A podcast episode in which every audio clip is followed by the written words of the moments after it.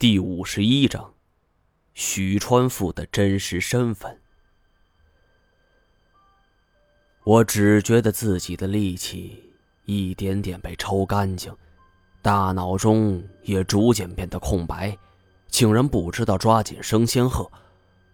要不是身子猛地一沉，我本能的抓紧，非得交代在这儿啊！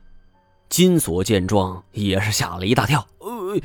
王爷，坚持住！兄弟来救你！扭头，他又冲太前喊道：“面南侠，交给你了，我去救王爷。”我耳中听得他们交谈，却什么都做不了。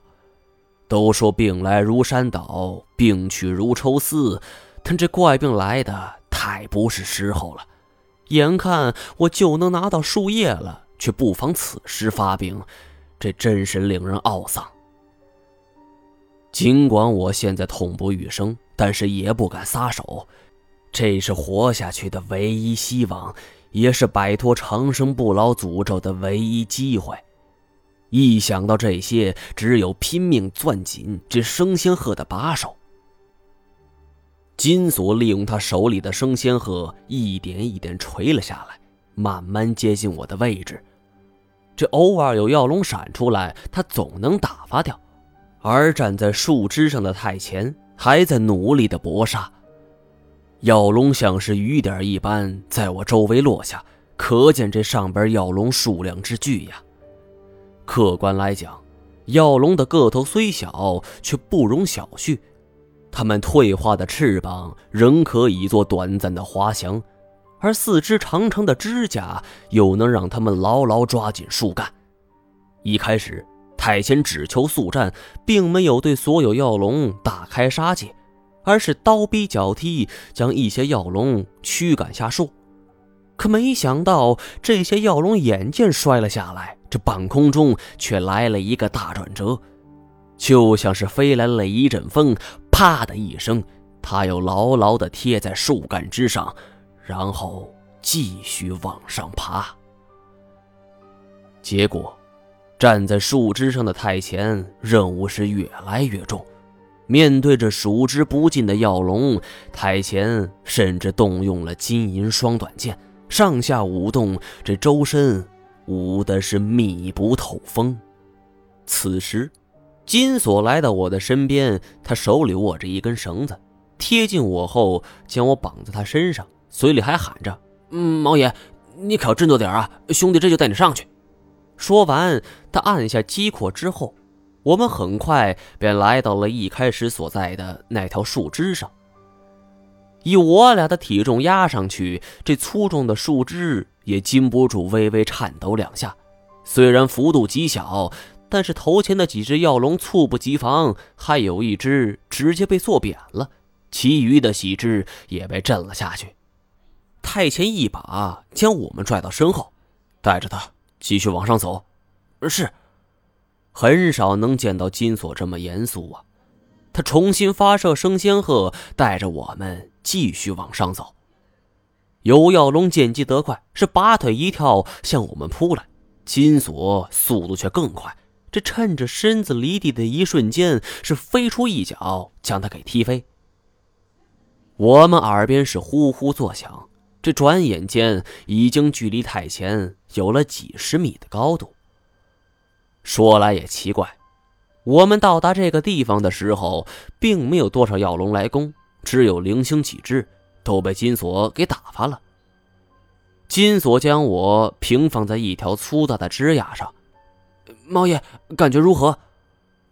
平躺了片刻，我的精神也略有好转，强打精神是笑了一下。一时半会儿还难以归元。金锁也笑了，他摸了一下脸上的汗水，抬头看了一下，呃，继续往上走，还能坚持吗？我点点头。金锁正要拉我起来，这忽然身后沙沙声响起，我见到他身后重新汇聚了三五只药龙，这呈半圆的包围形慢慢超来。金锁是退了一口唾沫。呸！真他妈晦气！索爷今儿要大开杀戒。说完，他是放下了我，勇身上前。我也是强撑着坐了起来。看着奋力拼杀的金锁，忽然觉得自己这么久以来看错他了。金锁的笨拙迟缓都是装的，他的身手比不上太前，但是肯定不在我之下。不管怎么说，虽然他以前骗了我，但是他这个时候却是救了我。再看药龙，这种恐龙是团队协作的捕猎方式。金锁身手极佳，但是也只是料理了其中一只，这其余的几只左右包围，想要慢慢逼近。金锁也发起狠来，是插刀回鞘，左手握着生仙鹤，右手抱着我。正对着前方的树干，就是一发弩箭。待弩箭钉入树干之后，是大喝一声：“云霄飞车来了！”说罢，扣动机括，我们以一种极快的速度是贴着树枝滑去。这样一来，几只药龙是纷纷大惊，扑扇着翅膀就要躲开。但是飞仙鹤的速度是何等之快呀！我们真的像一列飞驰而过的云霄飞车，是急速掠过。这几只药龙纷纷被撞开，有的更是晕倒过去，直接摔进了黑暗之中。可是这样一来，高速度所承受的撞击力也是不同凡响。多亏金锁是眼疾手快，突然放开我，扭转身子，让自己身后的登山包作为缓冲气囊。率先撞在树干之上，我又紧接着撞上了他的身子。这一下力量虽大，但是我们并没遭受多少伤害。刚才这一下太过凶险，金锁好半天才啊的吐了一口气儿。他颇为关心的向下看着太前，我咳嗽两声，我我看错你了，原来你小子一直在扮猪吃老虎。金锁听我这么一说，是不好意思挠了挠头。毛爷，这这你得原谅我，没办法呀。那个时候我得听我姐的呀。再者说，那个时候我要是告诉你一切的话，那你不得急眼。最主要的，呃，是怕你切车能力差，搞不好哪天就投了澜沧江了。虽是戏言，但是也有他的苦衷。说好不再追求。我也不说话了。倒是金锁叹了口气儿：“唉，看来 你做了属于你自己的决定。”我循着他的眼光望去，看到的则是祭台方向。我知道他说的是什么，因此道：“叶欣欣，我们终归是不合适。我不明白，这以前我们是怎么在一起的。”金锁摸出了一支烟，点着后吸了一口。他人不坏，那个时候我被严显江他们做了实验品，宝石荒野，还是他救了我。我知道，可是这种事儿就像是鞋跟脚一样，看着合适的鞋子穿在脚上未必舒服，这鞋合不合适，只只有脚知道。金锁很大度。就明白了，您老就是个脚。说完就笑了，我也被他逗的是哈哈大笑，又是几声剧烈的咳嗽。见我咳嗽，他一支烟没抽完就立即给掐了，感慨了一句：“哎，开玩笑的，我知道这种事儿不能勉强，这反正也做不成你小舅子。当初你在八百媳妇救了我一回，气儿我还你。走，接着上。”我们又向上爬了一段路，此时已经看不见太前了，这冷光光的亮光也渐渐消散。我们打亮手电，这上下左右全都环视了一周，这棵树还没看到尽头。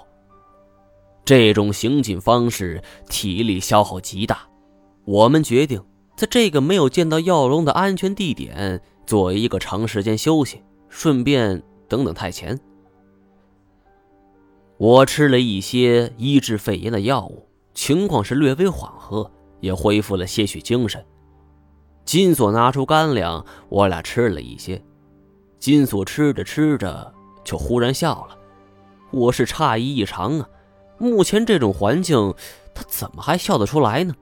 可谁知金锁道：“ 我是笑啊，那你说这多少人追求长生不老，可是咱们呢，偏偏要破除这种能力，你说这是不是一种装逼呀？”我也摇头苦笑，这种事儿不是亲身经历者，谁又敢相信呢？金锁长长的叹了一口气儿：“唉，毛爷，能求你件事儿吗？兄弟之间什么求不求的，说吧。等这件事了了，你和我去找行洛吧。”他这话一出口，我就愣了一下，继而笑道。怎么，你小子玩真的？不是，我要找的是他师傅，许川富。嗯，不对，嗯，他不姓徐，呃呃，不对，应该是这么说，他不姓许，姓徐，呃，双人徐。经过这一系列变故，我现在只要听到姓徐的，心里是会本能的激起反应。更何况金锁不可能平白无故的提起此事。徐家庄，金锁点了点头。还记得前一阵子我失踪了一段时间吗？我当时是组织了几个人去了一趟四川，还真找出一些眉目。我可惜的是没能找到许川富本人，不过也不算毫无收获。呃，这许川富就是徐友。我是愕然长惊啊！徐友这个名字，我从成天侯的口中。早有耳闻，而这个徐友恰恰是当年徐家庄的虎子，也就是杀害成天侯祖父的那个杀人凶手。金锁继续道：“我找他的目的很简单，因为这个人是全程参与了严锦江的实验，呃，他或许我觉得会知道什么。你想从他身上找到破除的办法？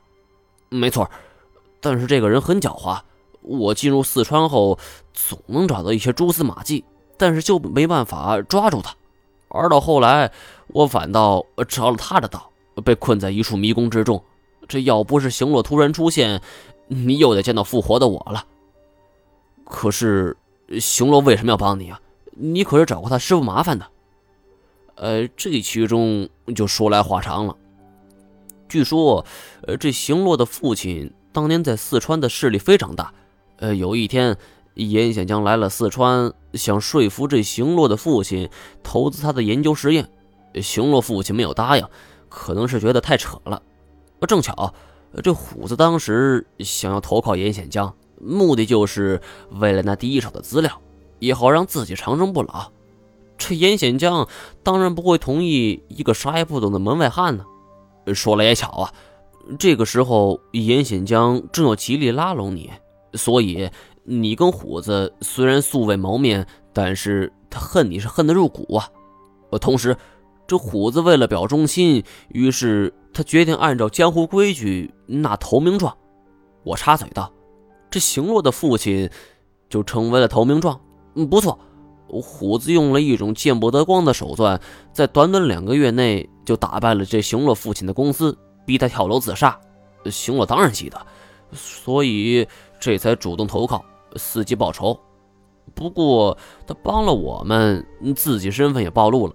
因为那个迷宫，这全中国只有两个人知道破解之法，一个是虎子，另一个就是行洛。恐怕那个小姑娘现在已经凶多吉少了。我恍然明白这事儿是怎么一回事了。什么许春富卖二表哥面子，这分明就是针对我呀！